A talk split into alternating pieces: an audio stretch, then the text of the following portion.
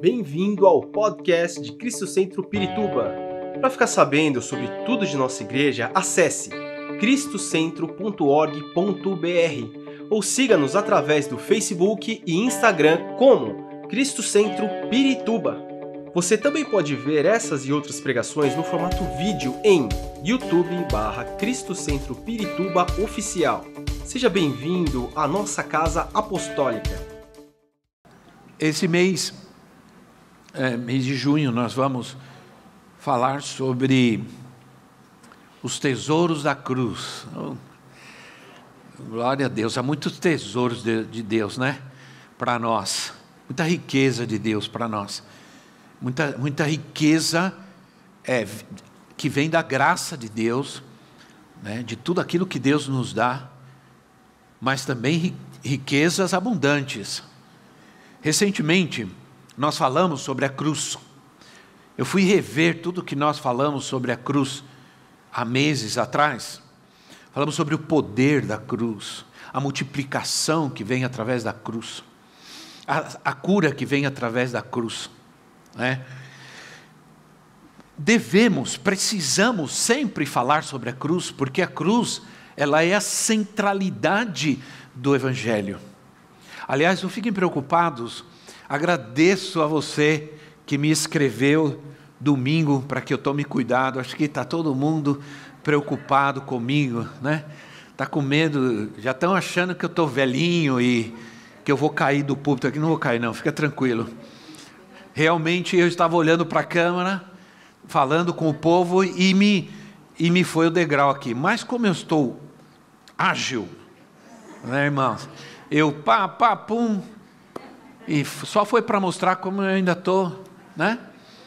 Disse uma irmã que estava assistindo em casa e de repente eu desapareci. Ué, o que aconteceu com o apóstolo desaparecer? Eu falei, não, irmã, não caí não. Eu só, né? Alguém já falou, vamos fazer, colocar um cercadinho aqui, irmã. Olha, quem falou isso, quem sugeriu isso, olha, me deixou triste. Porque dizem que quando a gente vai envelhecendo, vai voltando a ser criança cai o cabelo, perde os dentes e agora estão querendo colocar um cercadinho. Não, irmão, estou firme, fica tranquilo, não vou cair não. Mas agradeço a preocupação, né? Aí alguém falou assim, apóstolo, pelo amor de Deus, quase matou a gente do coração domingo. Falei, não, fica tranquilo que está tudo bem por enquanto, né? Então, quase todas as religiões Inclusive hoje, todas as ideologias têm o seu símbolo. Né? Ah, tem seus símbolos e suas bandeiras. É impressionante, é impressionante. Quando você olha aquilo, porque aquele símbolo e aquela bandeira identifica, identifica uma ideologia. Quando você vê aquela bandeira, aquele símbolo, você entende que por detrás daquilo há uma ideologia.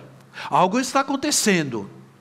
Né? E, ah, claro, que o símbolo da, do, do cristianismo é a cruz. Nem sempre, embora a cruz nem sempre tenha sido é, o símbolo do cristianismo, e é um símbolo para muitos, não é algo que nós apenas temos para carregar no peito ou colocar ou pregar em uma parede. No começo, aliás, a cruz, ela, ela, ela era um sinal de tortura. A, luz, a cruz era um lugar de tortura, então ela, ela, ela era uma vergonha. Né? Então, era um motivo de vergonha, era um símbolo de execução de um ladrão, de um bandido. Então ninguém queria saber de cruz. Por isso, quando veio a perseguição sangrenta é, aí contra os cristãos do primeiro século, né, os cristãos primitivos, para se identificarem, eles usaram outro símbolo. Eles usaram a figura de um peixe, que na verdade era, na verdade, era um acrônico. Não sei se vocês sabem o que é um acrônico. Acrônico é uma é uma é um, uma palavra, é uma sigla. Acrônico é uma sigla. Então, a palavra peixe no grego, ela, as primeiras, cada letra da palavra peixe no grego significava Jesus Cristo, Filho de Deus, Salvador. Jesus Cristo, Filho de Deus Salvador. Então, os primeiros cristãos, eles usaram por muito tempo o peixe como um símbolo do cristianismo. Eles pintavam nas paredes, nos lugares de reuniões que eram secretas, eles, eles, colocavam, a, pintavam a figura de um peixe, ninguém sabia, mas todo mundo, os cristãos sabiam que naquele lugar tinha uma, uma reunião, tinha um culto. Eles se reuniam para adorar. Bom, até hoje a gente usa o peixe de alguma maneira. Eu, todos os carros, é, eu coloco um peixe, eu compro aquele peixe estilizado e coloco. Né? Muita gente sabe, entende que, que uma pessoa que tem um peixe assim é um cristão, né? Bom, provavelmente foi a partir do segundo século que a cruz começou a ser usada como um símbolo do cristianismo, começou a ser considerada um símbolo da fé cristã. Foi aí também, logo depois, começaram, começou a surgir, começaram em algumas religiões a fazer o sinal da cruz, que eu não sei, eu não consigo, nunca consegui fazer, até que eu já tentei né? Nunca consigo fazer. Ora, falar tu, sobre tudo isso é, é, é apenas para eu dizer, por isso eu, eu fiz essa introdução, apenas para eu poder dizer que a cruz de Cristo é muito mais do que tudo isso. É muito mais do que tudo isso. Nós precisamos, a cruz é a centralidade do Evangelho de Cristo. A cruz não é algo apenas para sabermos, para conhecermos, um símbolo. A cruz é um lugar onde devemos estar, é um lugar onde devemos viver. A cruz não é para nós um lugar de morte, a cruz é um lugar de vida. É um estilo de vida, um modo de vida. E falar sobre isso é uma oportunidade de dizer como a cruz é importante para nós, embora ela seja uma loucura para muitos. Porque o mundo ainda pensa: como pode uma pessoa inteligente adorar um Deus que se fez homem, foi condenado e foi crucificado, foi executado de uma forma tão humilhante, tão degradante? Então, aos olhos do mundo, isso é, é isso, isso é loucura. E é loucura mesmo. Quando alguém diz para mim assim, o que você crê? O que você... Isso é uma loucura. É mesmo, você tem toda a razão. Quando alguém disser que a tua fé é uma loucura, diga, é verdade, você tem toda a razão. Mas a Bíblia diz, agora presta atenção, e aí está uma boa resposta. A Bíblia diz que é loucura para aqueles que perecem. é loucura para aqueles que perecem. Tá? Então você já sabe como responder às pessoas, né? E não, não, é, não é ofensivo, fica tranquilo. Aí a pessoa diz: Você está dizendo que eu estou perecendo? Está. Se você não entregar sua vida a Jesus, você vai continuar perecendo até o fim. Porque desde que a gente nasce, a gente está morrendo, né? Então é assim. Mas Jesus disse: aquele que, que crê em mim, ainda que seja morto, ainda que seja morto, viverá. Cada dia, cada dia. Então, a mensagem da cruz para nós é o poder de Deus. Para nós é poder de Deus. É loucura para quem perece, mas para nós é vida, é poder de Deus. Então, para nós, a cruz é poder e sabedoria de Deus. A sabedoria que é loucura aos olhos do mundo, e a sabedoria do mundo é loucura aos olhos de Deus. Os judeus, eles queriam sinais. Os judeus não podiam crer que o Messias, que o seu Messias eh, veio para morrer na cruz, que o seu Messias é, é, é fraco. Para eles era um tropeço que o Messias fosse alguém fraco que morresse na cruz. Para os gregos, um Deus jamais poderia ser fraco e morrer. Um Deus era ah, algo maravilhoso, glorioso né? A mitologia grega, os deuses gregos, como Thor, né? o loiro, alto, imorrível, indestrutível, infalível. Eu me lembro que quando alguém assistiu, eu até fiquei curioso para ver, assistiu um filme aí que o Thor, um Thor, que era um ator bonito, alto, cabeludo, ficou gordo, barrigudo. Ninguém admitia, olha o que fizeram com o Thor. Coitado, ele é um deus. Para os gregos, é, o deus dos gregos era algo mitológico, algo. É, então eles não, não poderiam aceitar, porque os gregos amavam a, a filosofia, dos, do, a sabedoria dos seus filósofos, né? e, na, e, na, e, no, e na sua filosofia o conceito de um, um Deus é, que sofredor era um absurdo. O apóstolo Paulo pregava a cruz de Cristo. Ele dizia: Eu prego a Cristo e este crucificado.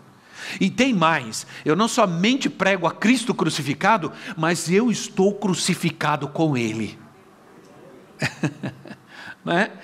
E, e ora, nós temos que pregar também a mensagem da cruz, nas bênçãos e nas promessas da cruz. Precisamos tornar real aquilo que aconteceu na cruz para nós, para a nossa vida. Não somente a nossa salvação, a qual nós já nos apropriamos dela, mas também todos os tesouros, todas as bênçãos e benefícios maravilhosos da cruz. A cruz não é apenas uma lembrança para nós. Não, é, ela é onde nós devemos viver, estar. A cruz, nós devemos saber que há tesouros de Deus que são para nós. Na profundidade do seu amor e da sua graça, Deus preferiu uma morte horrível do que viver no céu sem você. Vou repetir isso, isso ficou bom, né? Deus preferiu uma morte horrível do que viver no céu sem você. Ele não pensou no céu sem você. Quando ele pensou no céu, ele viu você lá. Quando eu leio o Apocalipse e diz que João viu a multidão daqueles que foram salvos, que se vestiram com vestes brancas. Quem são esses? São aqueles que lavaram as suas roupas na, no sangue do Cordeiro, e era uma multidão, multidão, multidão. Sempre que eu leio, eu sempre digo assim, ou penso, ele me viu lá. Eu estava lá. E você, irmão? Diga, eu também. Ora, algo que é muito importante, então nós vamos esse mês tratar de eh, estudar, aprender, conhecer os tesouros da cruz para nós. Porque essa é a essência do Evangelho, é o fundamento do Evangelho. É? Se nós não aprendermos isso, nossa mensagem é superficial, nossa pregação é, é superficial, nosso cristianismo, nossa fé é superficial. Primeiro tesouro que nós, nós vamos entender, conhecer e receber do Senhor, eu chamo de substituição. É aquilo que Ele fez em nosso lugar. Amém? Ora, desde o começo, Deus demonstrou à humanidade caída que a única maneira de se aproximar dele era pela fé através do derramamento de, de sangue inocente, de uma vítima inocente. Ora, foi assim que ficou demonstrado nos sacrifícios do tabernáculo. Todos aqueles sacrifícios não eram é, meramente sacrifícios para satisfazer uma, uma rotina ou, ou um costume, não. Nós devemos entender que aqueles sacrifícios era, para promover, era para mostrar, era uma sombra do que ia acontecer, era para mostrar ou promover algo chamado substituição, uma vida dada por outro, por outra. Ora, uma vítima inocente que renuncia a sua vida para salvar a outra. Isso é o que vimos nos sacrifícios do Antigo Testamento. Assim, entendemos por que eram necessários os sacrifícios de animais oferecidos em favor do povo. Os pecados eram transferidos para os animais do sacrifício. É. O autor de Hebreus, ele declara que sem derramamento de sangue é impossível haver remissão de pecados. E isso aconteceu desde o momento que o homem pecou. Quando Adão pecou, digamos, quando o homem e a mulher pecaram, eles diz o texto da Bíblia que eles perceberam que estavam nus. Antes não havia malícia, não havia vergonha, passou a entrar a malícia e a vergonha, porque houve o pecado. O pecado traz tudo isso, o pecado gera tudo isso, malícia, vergonha, gera sem vergonhice também.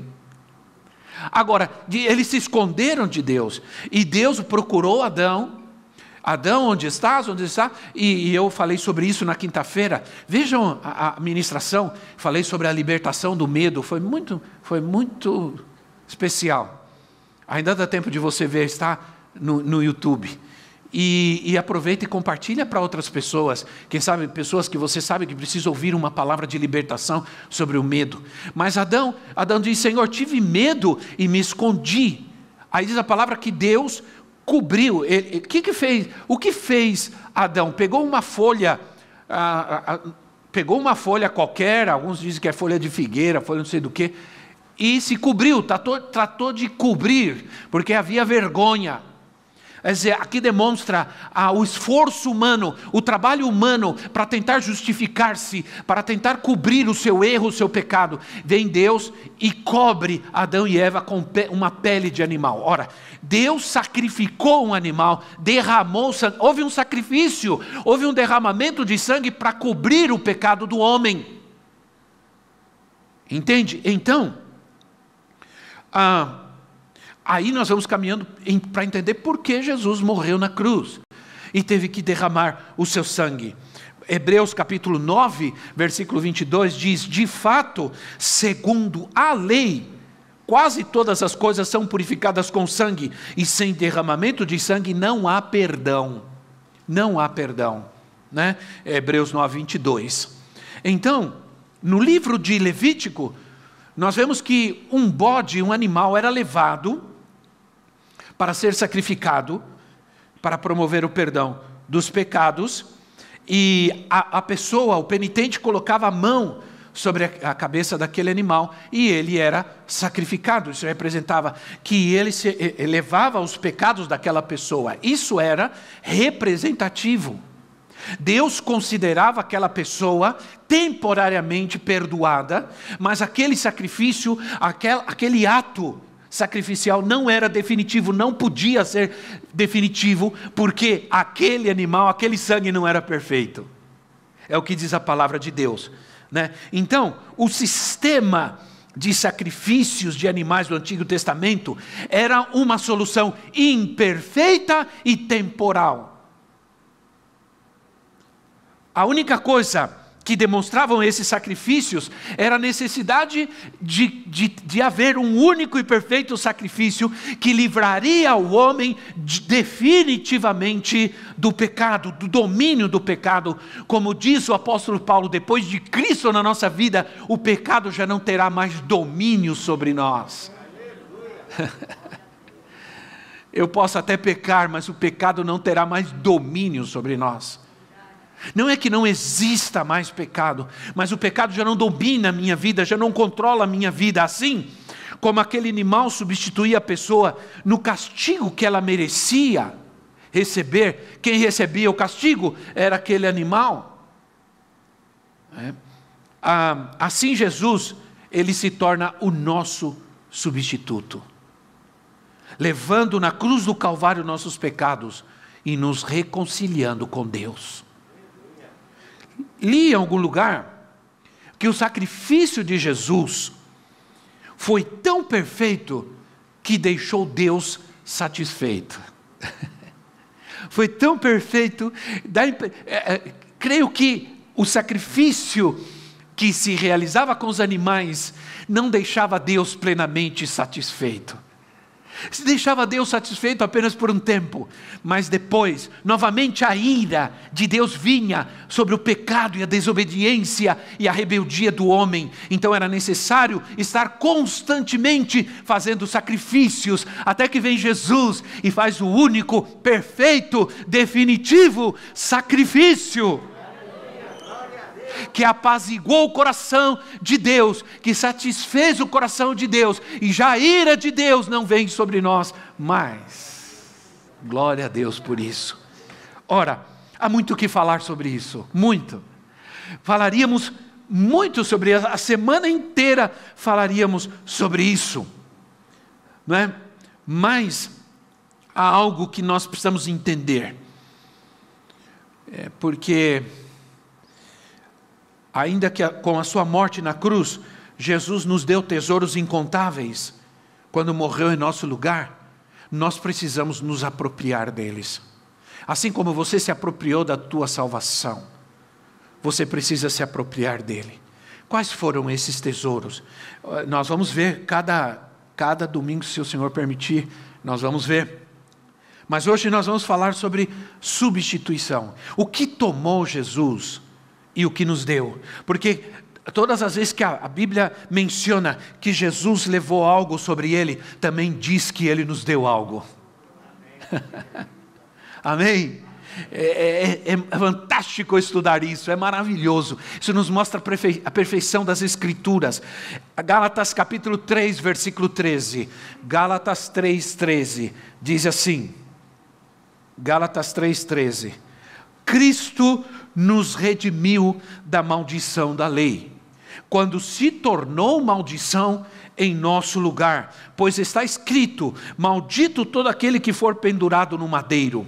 Isso para que em Cristo Jesus a bênção de Abraão chegasse também aos gentios, para que recebemos, recebêssemos a promessa do Espírito mediante a fé. Aqui há algo que Jesus tomou para ele e outra coisa que ele nos deu. Então, Aqui está a substituição. A versão, a tradução João Ferreira de Almeida diz: Cristo nos resgatou. Cristo nos resgatou. A palavra no grego significa, sabe o que significa a palavra aí no grego, que foi traduzido como resgatou, redimiu? É comprou de volta. Pagou o resgate. Que maravilha, né, irmãos? Isso é, você foi comprado de volta para Deus.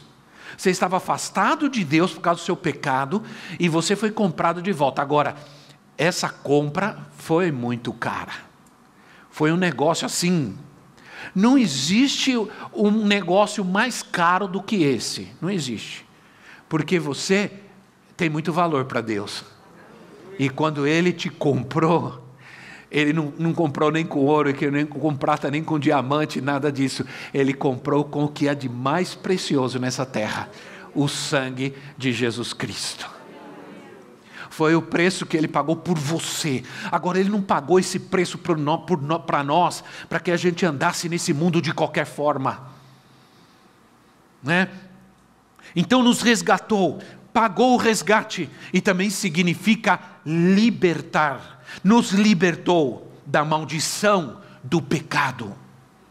Uma maldição que não é apenas um sentimento, é um espírito, é um demônio. Naquela época, quando se usava a palavra demônio, não, eh, perdão, quando se usava a palavra maldição, não se pensava em apenas uma, uma, um sentimento ou uma, uma situação feia. Não, sempre se sabia e se entendia que haviam demônios por detrás daquilo. Sempre há, sempre há demônios por detrás de maldições. Sempre há demônios que acompanham maldições, que ativam maldições, que trabalham para levar maldições de geração em geração. Sempre, sempre. Aqui diz: Cristo nos livrou, Cristo nos libertou, nos resgatou da maldição. Hum.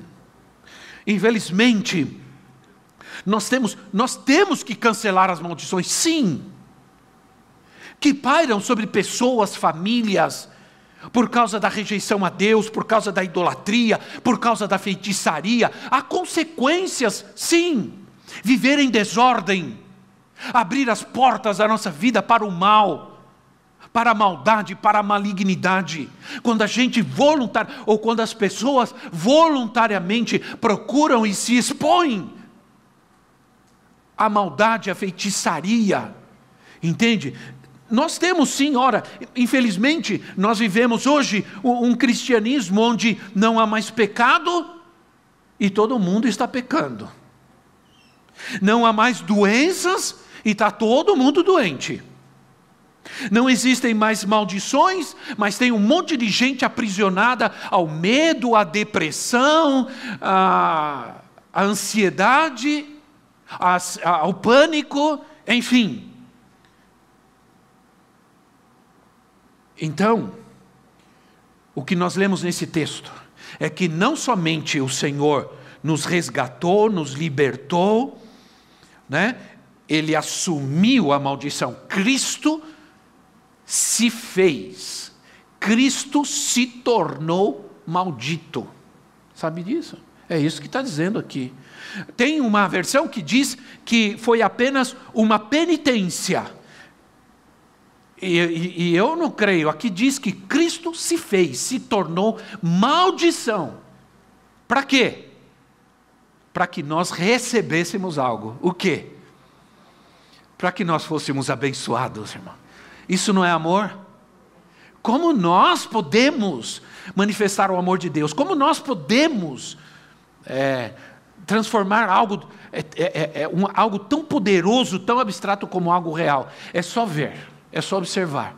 Ele se fez maldição, ele se tornou maldito, sendo o Filho de Deus, para que nós recebêssemos as bênçãos, as bênçãos de Abraão, para que nós fôssemos abençoados. É, Olha, sabe qual é a maior maldição que a gente pode ter nessa terra, as pessoas podem ter nessa terra? É viver sem a bênção de Deus. Sim ou não? Não é uma maldição viver nessa terra sem Cristo? Sim ou não, minha gente?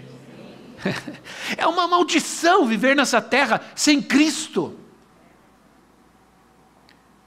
A bênção de Abraão, ou as bênçãos de Abraão, estão em todas as promessas feitas a ele. Quando Deus fez um pacto com Abraão, Deus chamou Abraão e fez um pacto com ele e disse: Olha, Abraão, vou te abençoar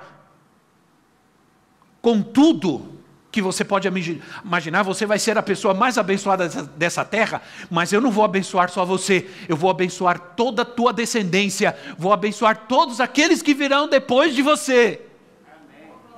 Aí você diz assim: Mas eu não sou descendente de Abraão, eu nasci no Brasil. Eu sou descendente eh, de algum africano, de algum português, de algum italiano, é uma mistura, né? Não, a Bíblia diz que pela fé em Jesus Cristo, você se tornou descendente de Abraão. e por causa disso, você também, como descendente de Abraão, passou a ter direito a todas as bênçãos e promessas que Deus fez a Abraão. Isso não é maravilhoso? Aleluia, aleluia.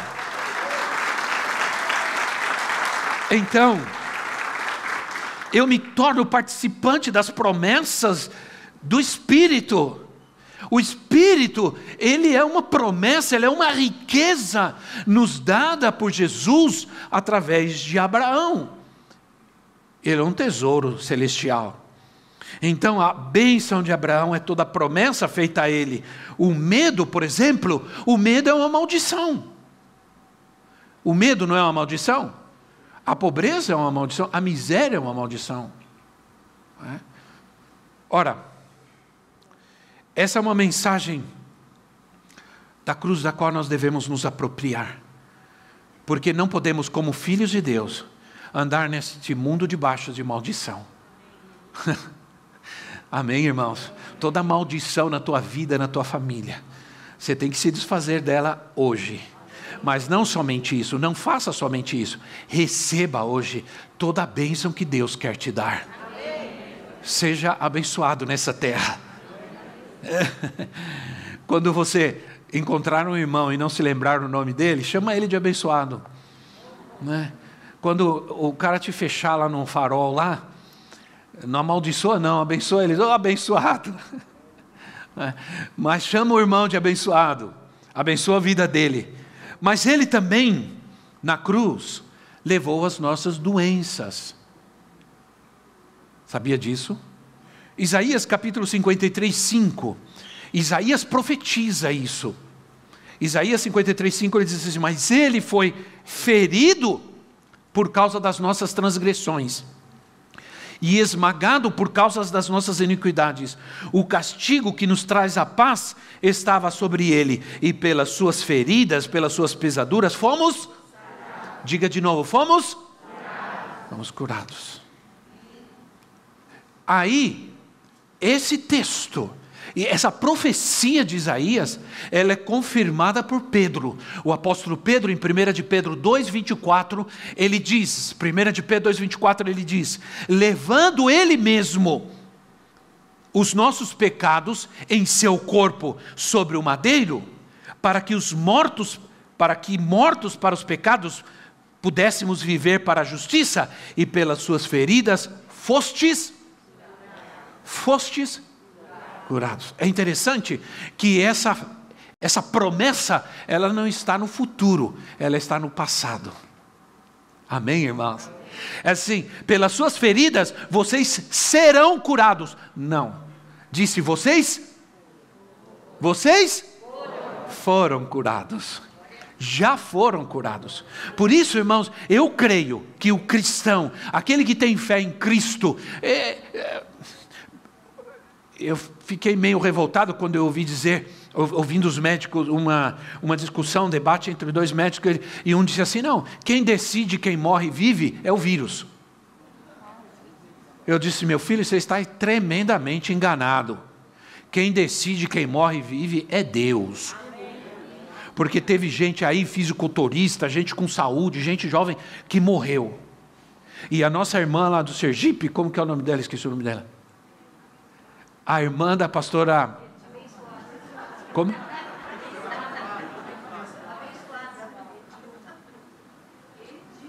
Edilma. Não é Dilma. É Edilma. É, ela sempre fala para mim: cuidado, meu nome não é Dilma, é Edilma. Tá bom, irmã. Ela, essa mulher teve câncer. Perdeu um pulmão inteiro e a metade de outro pulmão. Ela só tinha a metade de um pulmão. Há tempos atrás, conversando com a irmã dela, a pastora Edjane, eu falei assim: Pastora, me preocupa demais a sua irmã, porque eu não sei. A pastora, a pastora chama a irmã, a pastora Edjane chama Edjane, ela chama Edilma. É coisa de nordestino, né, irmão? Fazer essas coisas, esses nomes assim difíceis, né? Como é difícil falar o nome do povo no Nordeste. Aí, a, a, ela pegou Covid, irmãos. Quando ela pegou o Covid, falei, Senhor, meu Deus. Pensei, já era. Não é possível.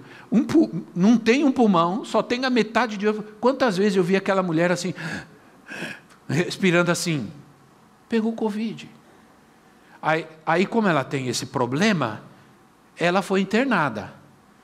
Aí, esses dias saiu do hospital, todos os médicos aplaudindo, fizeram um corredor enorme, todo mundo aplaudiu, porque não podiam acreditar que aquela mulher estava boa. Então, para mim está claro que quem decide é Deus. É Deus. Eu creio, irmão. Continua crendo, irmão. Porque você só vai quando Deus quiser quando nem, não quando outra coisa qualquer, ninguém, nenhuma coisa nesse mundo vai decidir sobre a sua vida. Sua vida está nas mãos do Senhor. Não podemos, por isso, nós não podemos nos ajoelhar diante de uma doença, nós não podemos nos ajoelhar diante de uma enfermidade. Não, não, não. Entende? Vamos nos cuidar, vamos ser prudentes, mas não vamos ser pessoas amedrontadas e nem assustadas e temerosas. Vamos ser prudentes e cuidar-nos, claro. Posso dizer, irmãos, que essa igreja, esta igreja nasceu há 30, vamos fazer 32, né? 31 ou 32? 31. 31 anos atrás, ela nasceu com uma história de milagres. Uma história de milagres. Quando é, Profetiza e eu saímos e fomos missionários, é, Deus começou a falar conosco sobre essa igreja. Ela nasceu de Deus no nosso coração. E nós temos uma história de milagres, de milagres, até chegar aqui. Continuamos tendo uma história de milagres. Quando eu pensei que Deus não ia fazer mais milagres na minha vida, já fez um monte esse ano aqui. Por isso eu estou aqui. Por isso eu saí pulando aqui.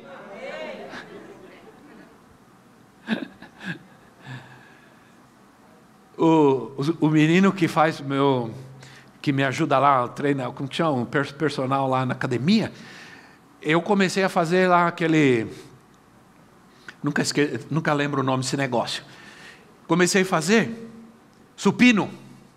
E é, eu, eu, quando eu comecei, só aguentava a barra só, não aguentava colocar nada. Só, oh, deixa só a barra aí, meu filho, está muito pesado esse negócio. Parece que só a barra pesa 10 quilos, né? E eu estava lá, pá, pá, fiz. Aí passou um tempo, ele colocou mais uns, uns pezinhos pequenininhos, de cada lado. Eu, pá, pá, pá. Aí essa semana ele falou, pastor, eu vou colocar 5 quilos de cada lado. Eu falei, será que eu aguento? Aguento, o senhor é forte. Aí ele colocou e eu fui, pá, e consegui. Falei, então a semana que vem você coloca mais cinco em cada um aí, por favor. Entende, irmãos? Olha, quando nós começamos essa igreja, a gente sabia, porque ela estava no nosso. Quando eu subia muitas vezes para orar, quando eu ia orar, eu orava muitas vezes e Deus me mostrava essa igreja. Eu via, eu enxergava essa igreja. Nós vivemos muitos, muitos milagres de cura. Nós vimos muitos milagres de cura. Eu entendi que Deus estava naquele tempo me mostrando que Ele é um Deus que cura. A nossa vida, eu poderia contar muitas histórias, talvez eu conte uma que eu nunca contei muito, mas uma vez eu fui, eu estava ouvindo muito sobre isso, eu, eu estava ouvindo sobre cura, cura, que Ele cura, vendo, orando por pessoas, e pessoas sendo curadas nesse tempo que a gente viveu no campo missionário, veio muitos servos de Deus que Deus usava muito. E, e eu aprendi essa na passagem, nessa passagem de Isaías 53, eu aprendi claramente que a nossa cura não está no futuro, nossa cura está no passado. Que já fomos curados. Agora nós temos que nos apropriar dessa cura. É um tesouro para nós. Nós já temos, mas se não nos apropriamos, se ficamos com medo, não temos fé, ela continua no passado. Aí eu fui pregar numa igreja, lá em Guatemala, na cidade de Guatemala, fui pregar. Meu Deus, o tempo passa rápido, né? Mas eu ainda tenho mais três horas de pregação. Então, aí, vamos transformar um culto em dois. Aí, eu fui pregar. Quando eu, é, nessa igreja, quando eu cheguei, cheguei um pouco mais cedo e o pastor me chamou para tomar um café. Fui tomar um café na casa dele, que era a, é, o, a, o local da igreja era embaixo e tinha dois andares em cima. Aí ele falou para mim: é, minha filha, ela está ela ministra o louvor, ela me ajuda, ela é, dança, é, ela é meu braço direito, mas ela faz tempo que ela não anda ela está de cama. O médico diagnosticou ela com um problema lá, que eu não me lembro. Eu sei que a menina não andava, uma moça eh, nova estava na cama, na cama e, e não fazia nada, não conseguia fazer nada, sentia muitas dores. E eu, irmãos, é, fui ousado aquele. Acho que é o que a gente precisa, é o que está nos faltando, sabia? Eu fui, pastor, onde ela está? Eu vou orar por ela. Aí eu subi. Aí ele falou: ela está no quarto, ela está de pijama, ela ia, o culto ia começar, mas ela não podia, ela já estava na cama, ela vivia na cama. Aí eu fui, subi, peguei o azeite e entrei, me apresentei, falei quem eu era. Aí ela, com muito esforço, ela cons conseguiu se sentar na cama. E aí eu segurei as pernas dela e comecei a orar. Comecei a orar, irmãos. Olha, a gente sabe quando a gente ora com fé. A gente sabe quando você ora com fé. E você sabe quando Deus está agindo, o poder de Deus está. Você sabe, o poder de Deus entrou, entrou naquele quarto de uma forma tão extraordinária. E eu comecei a orar e dizer em nome de Jesus: o Senhor já curou. Essa moça não está mais doente, o Senhor já curou ela na cruz do Calvário, ela já foi curada. Levanta, você já foi curada em nome de Jesus. E orei, orei e desci. Quando a gente estava começando o culto, irmão, começou o louvor, eu só vejo a moça descer assim. Ela desceu, ela entrou pela porta lateral e começou a dançar. Todo mundo chorava, inclusive eu, né? Todo mundo chorava, porque ela foi curada instantaneamente. Ela tomou banho, se trocou e desceu, e começou a adorar ao Senhor dançando e depois ministrando louvor, adoração. Os pais choravam, ninguém podia crer, porque alguém teve coragem de crer que a nossa cura já aconteceu lá na cruz do Calvário. A tua cura já aconteceu. Ele levou a doença, a sua doença sobre ele. Ele se tornou enfermo para que você fosse curado. Você precisa crer e se apropriar. Ele levou também nossa pobreza. Segunda de Coríntios 8, 9. Segunda de Coríntios 8, 9. Agora eu tenho que correr, né? Segunda de Coríntios 8, 9. Pois conheceis a graça de nosso Senhor Jesus Cristo, que sendo rico, por amor de vós, se fez pobre, para que pela sua pobreza fosseis ricos, enriquecidos. Aí vem o incrédulo e diz assim, não, mas aqui está falando da graça. Ricos da graça de Deus. Também toda riqueza. Entenda uma coisa: toda riqueza de Deus é espiritual. Não existe riqueza em material. Toda riqueza que Deus nos dá é espiritual. Então, é muito pobre ficar discutindo se Jesus era rico ou era pobre. Já ouvi essa discussão muitas vezes. Aqueles que acham que Jesus era rico, que o manto de Jesus era caríssimo, porque por isso os soldados queriam disputar o manto dele, que Jesus tinha muito dinheiro no seu ministério, que blá blá blá blá blá. blá. Irmãos, isso é uma discussão inútil, pobre. Mas nós entendemos aqui que ele se fez pobre, na verdade, sabe por que ele se fez pobre? Porque ele rejeitou a riqueza desse mundo, porque a riqueza dele era muito maior, a riqueza de, de Jesus era celestial. Jesus veio da maior riqueza que existe, onde Jesus veio, as ruas são de ouro. É? Então a riqueza de Jesus era muito maior. Então, ele se fez pobre quando ele assumiu a condição humana. Mas ele fez isso para que nós fôssemos para que nós fôssemos ricos. Agora, essa igreja também tem uma história de provisão de Deus. Muitas vezes, irmãos, dobrei meu joelho e chorei e clamei a Deus para co cobrir todas as despesas desse local, desta igreja. Deus nunca nos abandonou e não nos abandonará nunca. Nós seguimos fortes, seguimos vitoriosos, seguimos tendo supridas todas as necessidades da obra do Senhor e continuamos ajudando a pastores e igrejas e a obra missionária com os recursos que Deus nos dá, continuamos abençoando e divulgando o reino de Deus, fazendo a obra de Deus. Nós temos minha, na nossa vida, na minha e da minha esposa, nós temos uma história de provisão de Deus. E essa igreja tem essa história, né?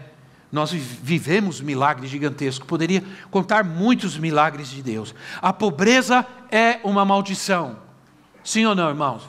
A pobreza é uma maldição. Nós não buscamos a Deus para ficar ricos, não. Mas a palavra de Deus diz: que Ele suprirá todas as nossas necessidades. Nunca mais nos faltará nada. Aleluia. Porque se Ele tomou nossa pobreza, Ele não apenas tomou nossa pobreza, Ele nos deu a sua riqueza. Ele não somente levou nossa maldição, mas Ele também nos abençoou. Entende? Porque Deus é doador. Por natureza, Deus é doador. Ele nos deu seu Filho amado para morrer em nosso lugar, para ser nosso substituto. Ele nos deu o Espírito Santo para estar conosco, nos guiar, nos ensinar. Ele nos deu os dons do Espírito para que usemos em benefício da, da igreja, da obra, do mundo. Agora a pergunta é: o que estamos fazendo com o que Deus nos deu? Sabe o que a gente faz muitas vezes? É como alguém que ganhou um presente, vê uma pessoa importante, um amigo, te deu um presente fechado e disse assim: Olha, isso aqui é um presente para você, que eu te dou com todo carinho. É um presente muito caro, mas porque você merece, porque você é uma pessoa importante para mim. É um presente caro, vai ser muito útil para você, vai te ajudar muito e tudo. Aí você pega aquele presente e guarda. E fica olhando, ganhei um presente maravilhoso, olha, né, e fica lá o presente. E você nunca abre e nunca usa.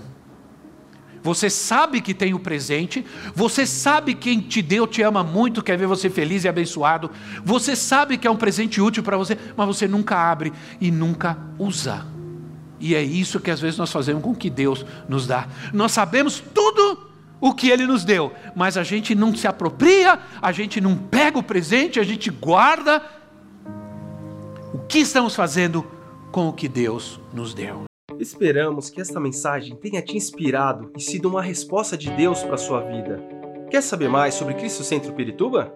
Siga-nos nas redes sociais no Facebook, Instagram e YouTube, ou visite nosso site em cristocentro.org.br.